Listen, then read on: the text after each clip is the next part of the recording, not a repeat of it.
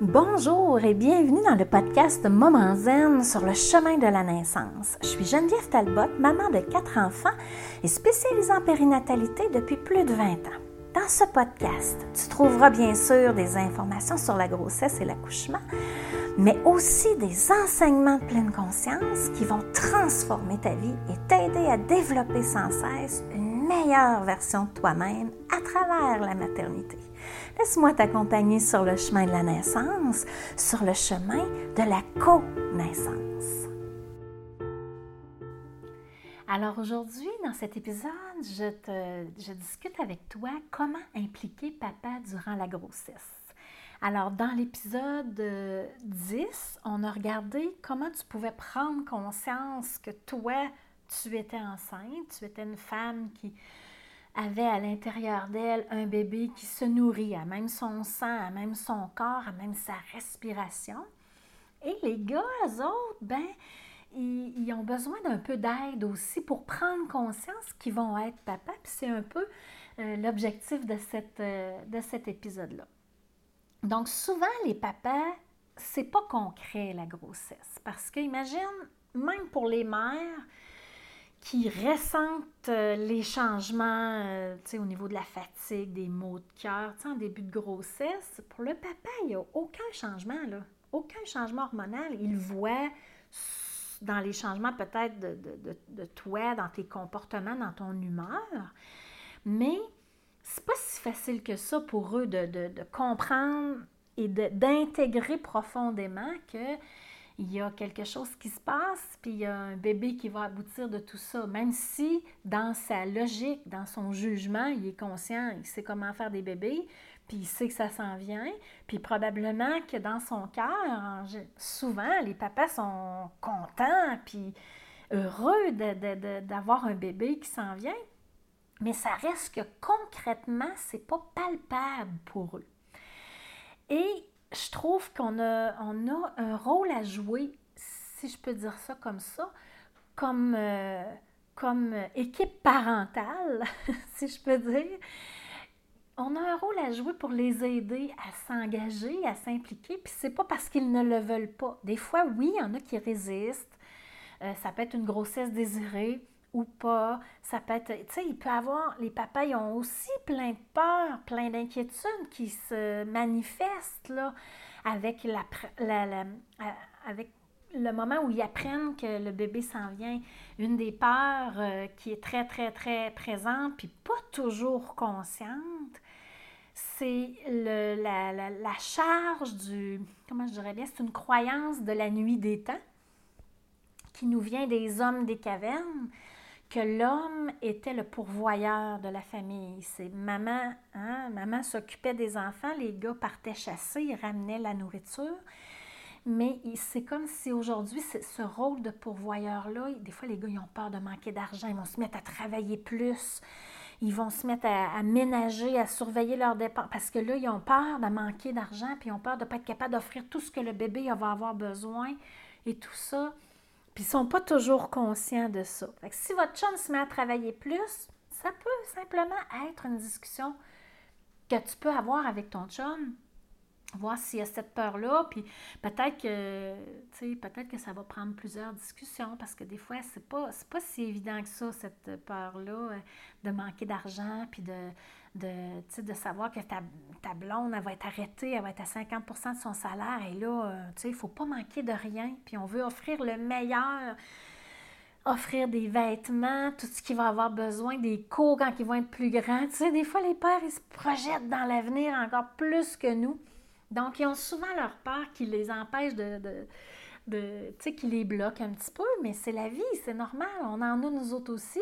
Eux autres, ils en ont, puis souvent, c'est pas nécessairement les mêmes. En fait, pas, souvent, c'est pas toutes les mêmes.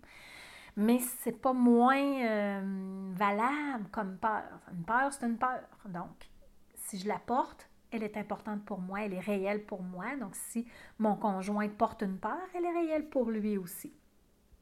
Donc, tant que, tu sais, souvent, tant que papa, il ne sent pas bouger, tant que papa, il n'a pas vu l'image à l'échographie, le 3D, on voit bien sa tête, hein, son corps, c'est comme si c'était pas concret. Ils ont besoin de...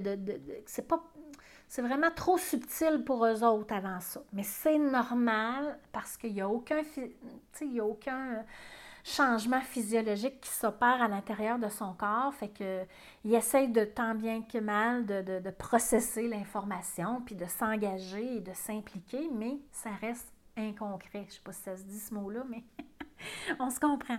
OK? Alors, qu'est-ce que tu peux faire ou qu'est-ce que tu pourrais lui suggérer de faire pendant la grossesse pour qu'il soit encore plus conscient, qu'il soit plus engagé, déjà pour euh, libérer le lien d'attachement qui va l'unir à cet enfant-là pour le restant de ses jours? Euh, je te propose quelques pistes. Et toutes les pistes qui vont te venir naturellement de ton intuition, j'ai le goût de te dire, let's go, vas-y, c'est bon, écoute ça, Écoute cette petite voix qui te pousse à l'intérieur de toi. C'est une petite voix qui vient du cœur, mais qui est tellement puissante en même temps parce qu'elle vient du cœur. OK? Alors, qu'est-ce que tu peux lui suggérer? Peut-être qu'il y a des choses que tu vas lui suggérer qui ne lui tenteront pas. OK? Il a droit, lui aussi, à écouter ce qui fait oui à l'intérieur de lui, tout comme toi, tu y as droit. Et je vous encourage tous les deux à écouter ce qui fait oui. Donc, euh, durant la grossesse, tout ce qui est touché, le massage, tu masser maman, prendre soin de maman, c'est important. On sait en postnatal, c'est prouvé qu'une maman euh, de qui on prend soin, c'est une maman qui va être plus apte à prendre soin de bébé parce que hormonalement parlant, il y a quelque chose qui va, qui va s'activer à l'intérieur d'elle, puis c'est l'hormone de l'amour qu'on appelle, l'oxytocine entre autres, qui l'hormone de l'attachement. Donc, plus je prends soin de maman, ça je parle en postnatal, plus elle va être apte à prendre soin de bébé et elle va avoir le goût de prendre soin de bébé. Donc, en prénatal, tout ce qui est massage, c'est sûr que si si toi, tu as déjà des douleurs à l'intérieur de ton corps, tu, peux l'inviter à, te masser. Comme je dis, il faut que ça fasse oui à l'intérieur de soi parce que l'idée ici, c'est pas de l'obliger à faire quoi que ce soit. L'idée ici, c'est de dire, regarde, peut-être ça me ferait du bien si tu me frottais un peu dans le bas du dos, si tu me massais un peu dans le bas du dos. Puis des fois, les gars, ils ont des bonnes mains. Là. Eux autres, c'est pas dur masser. Ils n'aiment pas toujours ça particulièrement, mais pour soulager tes malaises, il y en a plusieurs qui sont vraiment prêts puis vraiment disponibles. Donc, discuter ensemble, ça peut être intéressant.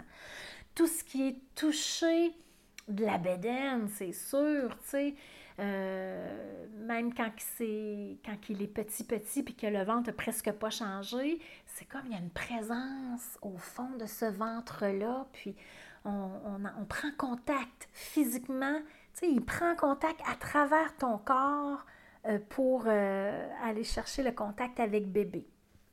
Donc ça, ça peut être intéressant.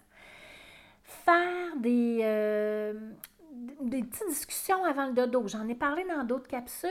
Nous, moi, c'est quelque chose que je privilégiais énormément parce que nous autres, on a eu bien du fun à faire ça.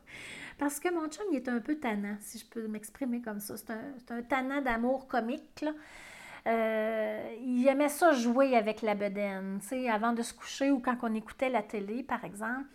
quand il sentait qu'il commençait à, bouger pas mal, ben, des fois, il l'agaçait, il, pressait un petit peu le ventre. Ça me faisait pas mal, puis ça faisait pas mal à bébé non plus. Mais c'est comme juste pour euh, l'attiser, si je peux dire ça. Puis plus on arrivait en fin de grossesse, plus le bébé répondait là, à, ce petit euh, pou poup coucou, je te pousse un peu.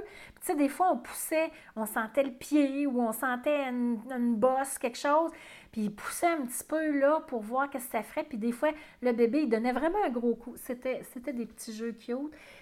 Il y a des fois, quand, il fait, le bébé donnait des coups trop forts, je disais, là, je pense que c'est peut-être le temps qu'on arrête un petit peu. Là, on dirait, tu sais, je savais pas si ça le dérange, mais ça fait pas mal à bébé. puis ça me fait même pas mal ça me faisait même pas mal à moi. Mais c'était ses petits jeux à lui, puis c'était sa façon de, rigoler. Puis évidemment, ben, quand ils sont venus au monde, ben, il a continué. C'est dans sa nature à lui, mon chum, de faire des choses comme ça. puis tu sais, dans la, capsule euh, numéro, je sais plus trop quoi, là, la, capsule numéro 12, on parle de gratitude. Euh, moi, c'est une gratitude pour moi que mon chum avait cette, euh, ce sens de l'humour-là, puis cette cette intention de connecter par le rire et par l'amusement avec bébé. Puis nos enfants sont adultes, puis ados, puis il est encore de même. Puis j'ai encore plein de gratitude pour ça aussi en ce moment. Donc ça, des jeux.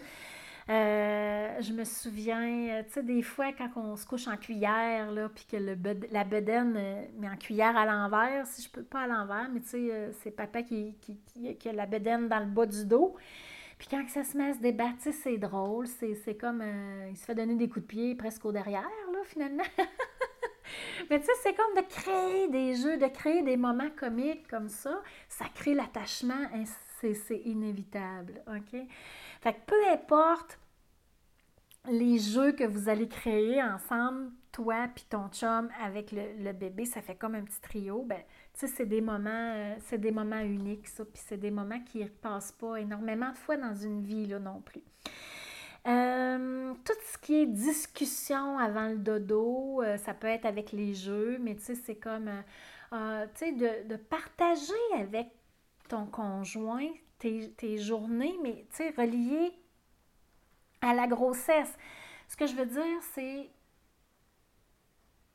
Des fois, on a des bonnes journées. Je me souviens, je, te raconte une histoire. Tu vas peut-être pouvoir faire des ponts avec ta propre histoire. J'étais enceinte. Je dirais passablement enceinte, assez enceinte pour euh, me croiser les bras puis m'accoter sur la tablette qui était ma bedaine, tu comprends? Je devais avoir, je sais pas, 30, 32 semaines, peut-être plus.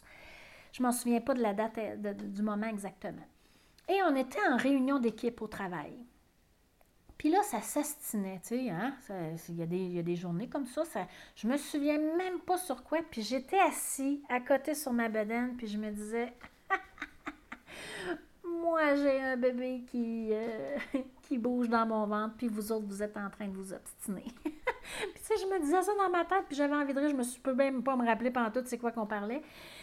Mais ces petits moments-là, tu peux les partager avec ton chum, tu sais, pour dire, hey, aujourd'hui, c'est passé telle chose. Ça peut être des beaux moments. Hey, aujourd'hui, ça a été vraiment plus difficile. J'étais fatiguée.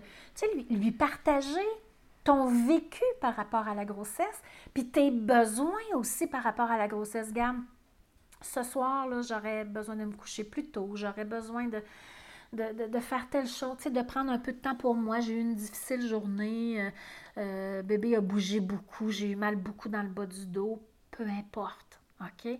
Lui partager ce que tu vis, parce que lui, sa vie, en ce moment, tout est pareil. Je veux dire, il a pas mal dans le bas du dos, lui, là, puis il continue ses journées comme avant. Je te dis pas qu'il pense pas à bébé, puis tout ça, mais c'est pas la même chose. Donc, tu peux lui partager ton vécu.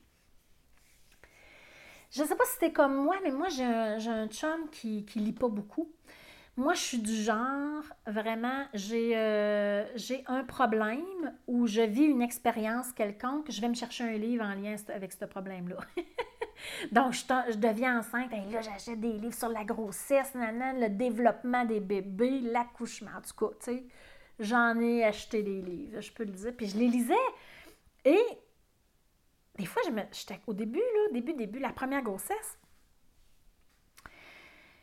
je vivais un peu de frustration parce que je me disais, crime, mon chum, ça l'intéresse pas. J'avais pas compris encore, je pense. Ça faisait quand même deux, trois ans qu'on était ensemble, mais j'avais comme pas catché, moi, que c'était pas un liseux. Tu sais, puis c'est pas parce qu'il est pas intéressé qu'il lit pas.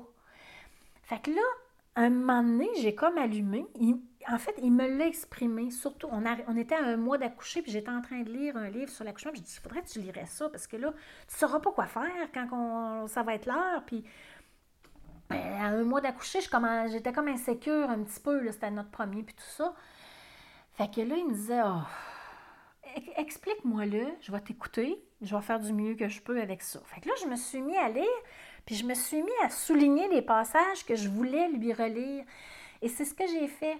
Je lui partageais mes lectures, puis je lui disais hey, ça, moi, ça me parle, j'aimerais ça que tu fasses ça. Par exemple, tu m'aides à respirer, que tu me masques, j'aimerais ça vivre un accouchement de telle manière, peu importe. Puis, je me suis rendu compte que Crime, il, m'écoutait, puis il était engagé, puis il était là pour moi, puis euh, il était un mot juste de bon accompagnateur pendant mes accouchements, mon chum. Là. Fait que c'est pas parce qu'il est pas venu, lui, il n'est pas venu au cours prénatal, c'est une longue histoire, mais mon chum, il n'est pas là la semaine, puis il n'y avait pas de cours prénatal la fin de semaine. Dans le temps en ligne, on oublie ça, ça n'existait même pas. Donc, c'est par mes lectures et par ma connaissance que moi j'avais, que je lui ai transmis, qu'il a appris plein de choses, puis il était ouvert. Des fois, on a l'impression qu'ils sont fermés parce qu'ils ne font pas la même chose que nous, mais moi, de lui partager, de lui faire des résumés de mes lectures que je faisais, un, moi, ça m'amenait de la, confiance. Puis là, je voyais, ça m'amenait de l'assurance parce que je voyais que, OK, il était, il était ouvert, puis il était tout là, puis il serait là pour moi. Puis euh, on n'a pas les mêmes besoins, mais c'est moi qui accouche. Fait que lui, il, se, il se collait, si je peux dire, à mes besoins pour être capable d'y répondre le mieux possible en se disant, même s'il se disait, moi, si c'était moi, je ne voudrais pas vivre ça comme toi, mais si toi, tu veux vivre ça comme ça, on va essayer. On va mettre les, les moyens en place pour y arriver. Je le trouvais bon. Mais par les, résumés de lecture, mais ça lui permettait d'être euh, dans l'engagement d'une certaine façon. Qu'il était déjà papa, puis que j'allais avoir besoin de lui, puis que cet enfant-là allait avoir besoin de lui. Puis moi, il était très ouvert et très... Euh, il était partant là, à 100% c'est sûr, mais pas comme moi. Lui, lire, là, ça, ça l'intéresse zéro pinball. OK?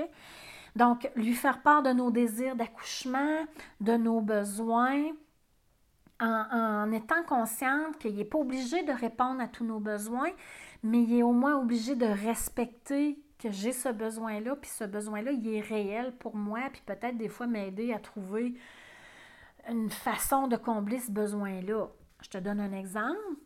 Il y a des couples qui euh, vont choisir d'avoir, entre autres, mettons, une accompagnante à la naissance. Une accompagnante à la naissance, c'est quelqu'un qui va être là pendant l'accouchement pour, euh, vous accompagner, hein? pour euh, vous accompagner en tant que couple, pour t'accompagner en tant que femme, pour faire un pont entre vos désirs, vos besoins et le personnel médical. Puis des fois, c'est comme si. J'ai déjà entendu des, des, couples me dire ça. OK? La femme se sentait insécure parce qu'elle savait que son. Puis elle me disait ça devant son chum, là, que son chum était justement insécure. Par exemple, il y, en a qui ont peur du sang, il y en a qui aiment voir souffrir leur conjointe, c'est un calvaire. Imaginez voir souffrir la conjointe. avant que ça se passe, c'est un calvaire aussi, évidemment. Et pour rassurer la femme qu'elle allait avoir l'accompagnement dont elle voulait avoir puis dont elle avait besoin, il prenait une accompagnante pour être sûr, pour, de, pour pallier peut-être à l'insécurité qui est là chez papa aussi. Puis l'accompagnante sert à dire, à, à, accompagner la femme, mais elle sert à accompagner papa pour qu'il accompagne sa femme. Fait que, tu sais, c'est comme un garde-fou. Si papa n'y arrive pas, l'accompagnante prend le relais. Puis des fois, l'accompagnante peut être là juste pour donner quelques trucs, quelques pistes à papa. Papa continue. Sinon, papa prend un recul. Il est là quand même, mais il est soutenu par le travail de l'accompagnante. Tu sais, le papa n'est pas obligé de répondre à tous tes besoins, mais vous pouvez créer des solutions ensemble pour répondre à ces besoins-là, quels qu'ils soient, pour la grossesse, pour l'accouchement. Donc, euh, ça permet de, en partageant tout ça, ça lui permet de suivre ce qui se passe. Tu sais, par rapport, quand on, parlait euh, à l'épisode 10 de prendre conscience que tu es enceinte, prendre conscience des renoncements, si tu lui en parles pas des renoncements que tu fais, qu'il soit facile ou difficile, il n'en a aucune idée. Il n'est pas conscient que tu t'empêches puis que tu as une envie folle de manger des sushis, mais que tu ne peux pas en manger. Il, il sait, mais si tu lui dis ce soir, là, c'est vraiment difficile, mais tu sais, tu n'es plus toute seule à partager ce renoncement-là. Il est là, il peut t'accompagner, sais, des fois, là, ils font juste nous prendre dans nos bras, puis moi, j'appelle ça euh, fondre. Tu sais, on fond, puis on se dit, OK, je ne suis pas toute seule, puis c'est temporaire, ça va changer. À soir, c'est difficile, demain, ça va aller mieux. OK? Mais s'il n'est pas au courant, c'est parce que des fois, ce que je veux dire par là aussi, c'est que des fois, il y a des femmes qui sont fâchées, que le, que le, le, le chum soit pas conscient de tout ce qui se passe, mais tu as une responsabilité dans ça aussi, dans le sens que les femmes ont la responsabilité de dire c'est quoi qui va, de dire c'est quoi qui va pas, de dire ce qu'ils ont besoin, d'exprimer leur désir. C'est pas vrai que le chum va tout deviner ça, là. Ça, c'est des illusions, euh, je ne sais pas d'où ça part, là, mais ça, c'est une menterie, un mensonge gros, gros, gros, gros, gros, OK? le gars, il peut pas savoir ce que tu penses, il peut pas savoir ce que tu veux, puis il peut pas savoir ce que tu as besoin, puis il peut pas savoir tes attentes avant que tu les aies exprimées. OK? Puis les gars, c'est pas ceux-là, c'est pas eux autres qui vont chercher à comprendre l'incompréhensible, le non-dit. Donc, c'est à nous de, l'exprimer. Puis c'est à chaque femme de, parler avec son conjoint. Puis ça, ça permet de, créer un engagement, de créer un attachement envers ce bébé-là parce qu'il s'en vient. Puis ça, on voit déjà qu'il y a des changements et tout ça. Ça les aide. OK? Il faut leur donner une chance. Puis il faut, il faut, euh, il faut prendre la responsabilité qui est la nôtre, pas la sienne. La nôtre, d'exprimer tu sais, ça fait partie de la connaissance de soi et ça fait partie de, de, tu sais, quand que je dis dans l'intro du podcast qu'on développe une meilleure euh, version de soi-même, puis on cherche à, à, à évoluer tout le temps, d'instant après instant, vers une nouvelle version de soi-même, bien ça, ça en fait partie. Parce qu'on a tendance à prendre pour acquis que ben, c'est tellement évident qu'il sait que j'ai mal dans le bas du dos. Il pense pas à ça à cœur de temps, lui, il ne sent pas. Oui, il peut bien imaginer que c'est pesant, mais il ne sait pas. Il ne sait pas que tu t'attends à, à, ce qu'il te masse le soir en arrivant ou peu importe. OK? C'est ta responsabilité de lui expliquer, de lui exprimer. Puis, euh, on va en reparler euh, un petit peu plus tard, autour de l'épisode 29-30, dans ce coin-là. On va revenir euh, sur deux épisodes pour les papas, puis la préparation aussi en postnatal. Mais voilà, c'est ce que je voulais te partager. Profite de ta responsabilité pour découvrir comment ton chum peut être ouvert. Puis si tu te rends compte que ton chum est fermé, bien à ce moment-là, c'est de de l'accompagner à, créer cette ouverture-là. Puis si tu ne partages jamais comment tu te sens, tes besoins, tes attentes et tout ça, bien, il ne peut pas le savoir et il ne peut pas créer cette ouverture-là à l'intérieur de lui. Alors, médite là-dessus. Comme je dis des fois, mets ça dans la mijoteuse, observe ce qui fait du sens à l'intérieur de toi. Tu sais quelle avec qui tu tu sais avec quelle personne tu as affaire. Peut-être qu'il y a des trucs là-dedans qui te parlent plus que d'autres. Vas-y avec ce qui fait oui et je te dis à bientôt pour un prochain épisode. Bye bye.